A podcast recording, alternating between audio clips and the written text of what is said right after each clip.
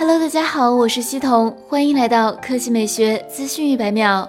近日，关于华为 P 四十的留言漫天遍野，但大多集中于手机壳膜与简易泄露图。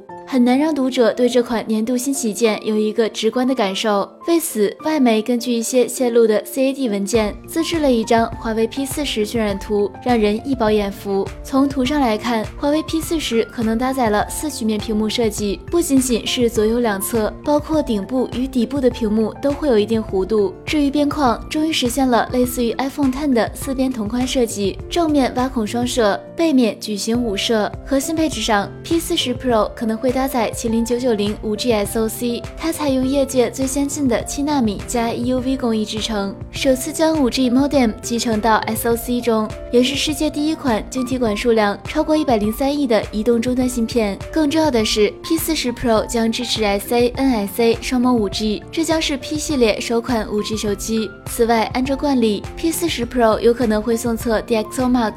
而且不排除会屠榜的可能，该机将于明年三月份亮相，值得期待。好了，以上就是本期科技美学资讯百秒的全部内容，我们明天再见。